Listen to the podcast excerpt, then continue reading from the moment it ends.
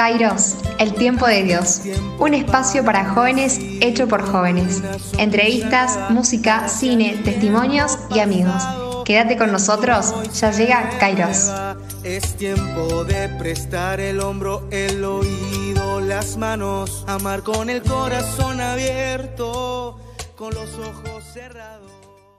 Buenos días, buenas tardes, buenas noches y como decimos siempre, ya quedó el speech como que me gusta, me gusta. No tenemos un problema en nuestros relojes, sino que son las 22.02. Arrancamos dos minutitos tarde porque también le estamos hablando a las personas que nos están escuchando luego por radiomariajoven.com, la radio online de Radio María Joven y por Spotify también, que vamos creciendo, ¿eh?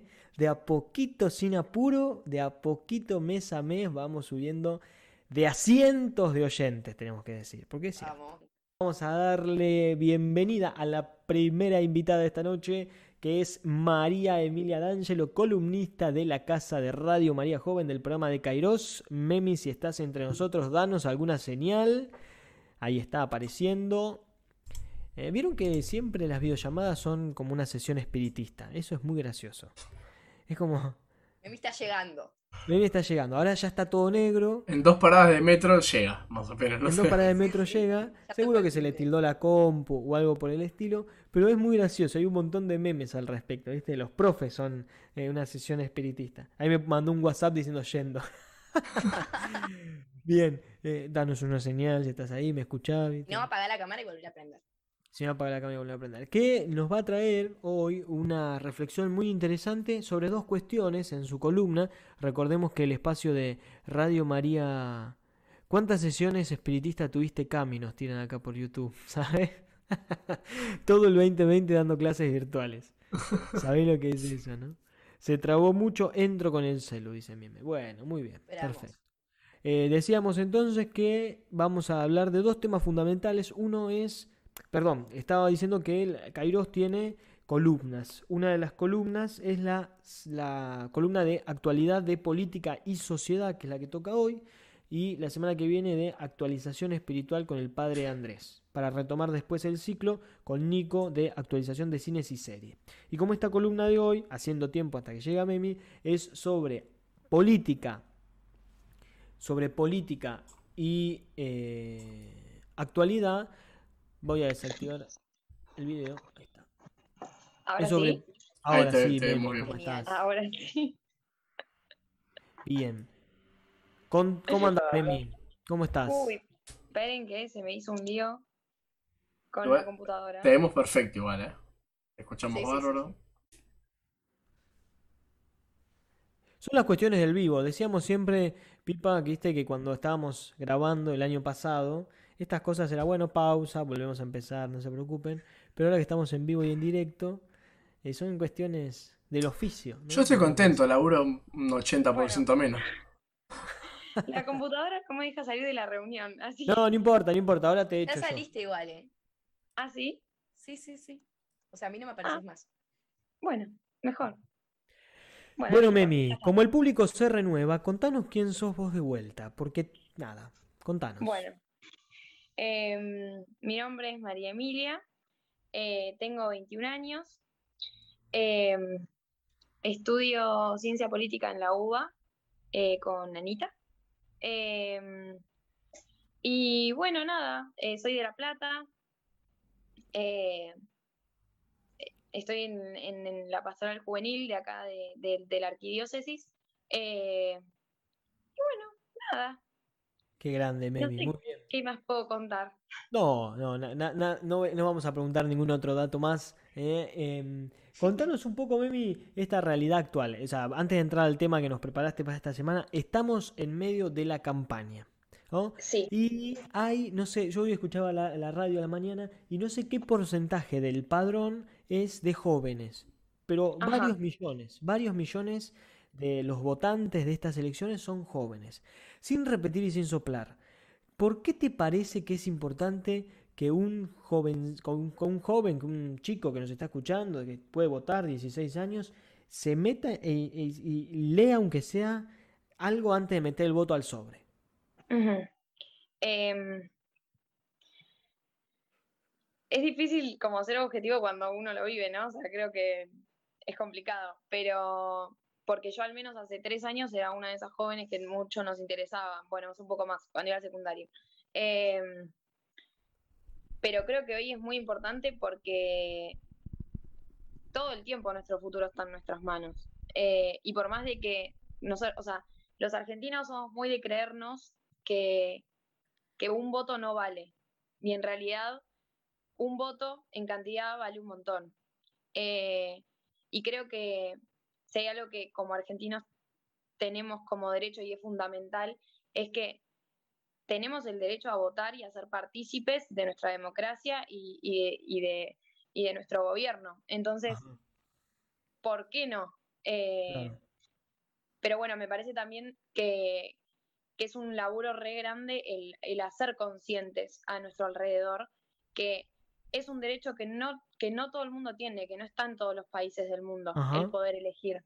Entonces, partiendo de eso, ya después, bueno, eh, es como, bueno, sos un miembro inserto en una sociedad, porque es importante saber eh, quiénes te gobiernan. Tal cual. Eh, y aparte esta idea de que las soluciones salen de una galera, ¿no? Como que la solución es mágica.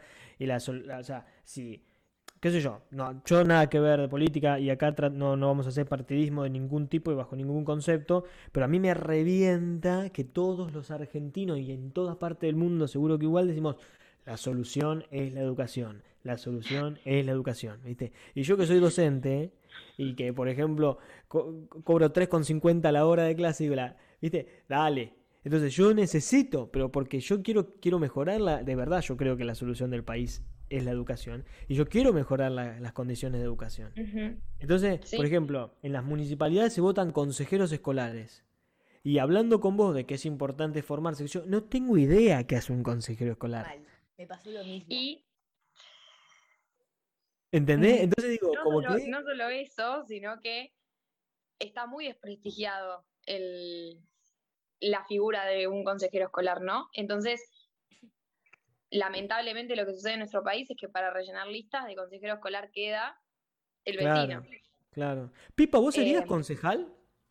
Mm, Tendría que aprender bien qué hace primero, pero. Pero sí. Pero vamos. Pero sí. Sí. Viste, es increíble. Bueno, che, ¿y, y cómo, cómo palpitas esto? Vos, o sea, no sé, em, vos ahora que estás como involucrada en este tema, ¿ves que, lo- que en la calle, en esos lados, los jóvenes est- están como receptivos? Dicen, no sé, no tengo idea de lo que voy a decir, pero escuché por ahí también que se inclinan más al liberalismo, ¿viste? Más a, los- a las posturas más Mm. liberales. No sé si eso es cierto o no, pero vos ves que hay una... Que- Dicen las malas lenguas. No. Em, mm, en la, estando en la calle, sí, em, quizás mi, mi sorpresa fue que hay mucha más gente receptiva que no receptiva. Bien. Qué sé yo, antes mi mirada más generalizada era que los argentinos es- están muy cansados de la política.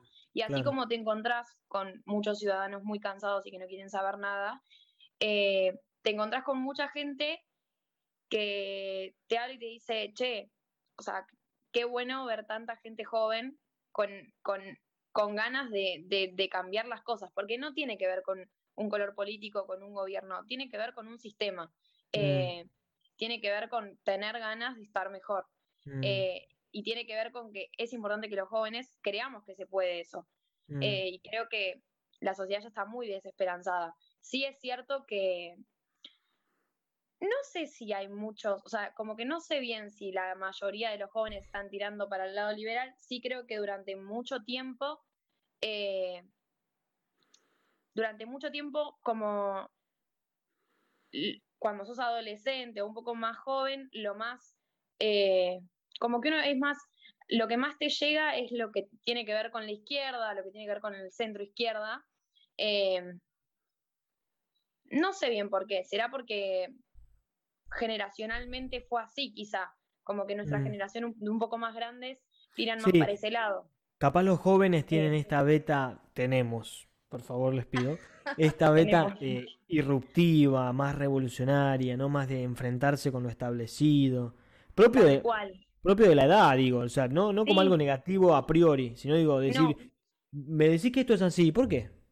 Entonces, Sí, yo creo que eso es lo que te cautiva quizás en algún punto, pero sí noto que hay mucha cantidad de jóvenes que también dicen, ah, bueno, pero igual hay más, digamos, Claro. y, y te encontrás, la verdad, con mucha gente Sí. de muchas ideologías diferentes. Mira, aclaro para todos los que nos están escuchando que son bastantes personas y después los que nos van a escuchar por Radio María Joven y por Spotify, Kairos, eh, de Radio María Joven, estamos hablando con María Emilia D'Angelo Memi, mm, politóloga, estudiante, estudiante de, de Ciencia Política de la UBA, nuestra columnista de actualidad de sociedad y política.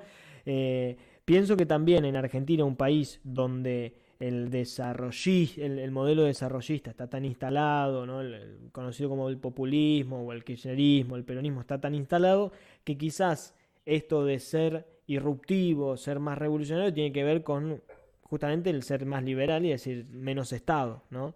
Eh, pero bueno, Exactamente. no, no preparamos esta conversación, está siendo totalmente improvisada, pobre Memi, le, le sacamos información de la galera, ¿eh? pero me parece que está bueno también hablar de estas cosas, más que nada porque nuestro público, que por estadística de Instagram y esas cosas sabemos que tiene entre 15 y 25 años, todos votan, bueno, a los 16 ya tenés la posibilidad de votar y en, en, semanas vamos a estar Sí. metiendo, metiendo No, y- Sí.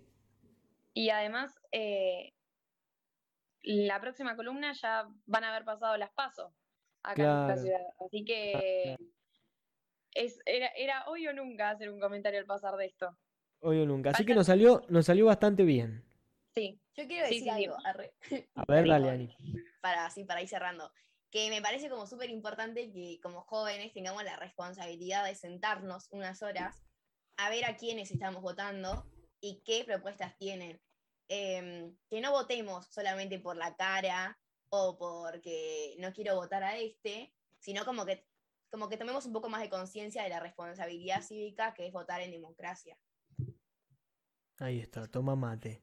Bueno, Memi, no hablamos al final de Cuba, que era el tema del que, del que queríamos charlar, pero bueno, ya, ya vamos a tener oportunidad. Seguramente eh, haya más espacios eh, y, tengamos más, más encuentros para hablarlo. Pero te dejo que, que hagas un cierre, si querés, sobre este tema que salió de la galera, eh, que son las elecciones, la política y la participación ciudadana joven.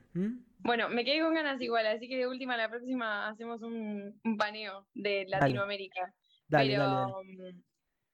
eh, nada, que mañana va a faltar un mes, van a faltar un mes para las elecciones, para las PASO, y esto que, que dijo Anita, es muy importante que nosotros como jóvenes, principalmente como jóvenes, ¿no? Eh, empezamos, empecemos a, a meternos para darnos cuenta de la gran responsabilidad que es, porque quizás, nada, yo noto como un, una sensación general de que en realidad ya no vale la pena o de que justamente esto que decíamos, mi voto no vale o, o cosas así. Y creo que por estas mismas cosas también eh, nuestro país está como está. Eh, porque descansamos en y siempre la responsabilidad es la del otro Claro. eh, y no nuestra. Entonces, bueno, tenemos una responsabilidad, nuestra única responsabilidad de todos y es obligatoria es el voto. Eh, entonces, bueno, si es lo único que estamos, ex- si, si exigimos y es lo único que nos están pidiendo, bueno, seamos conscientes de eso.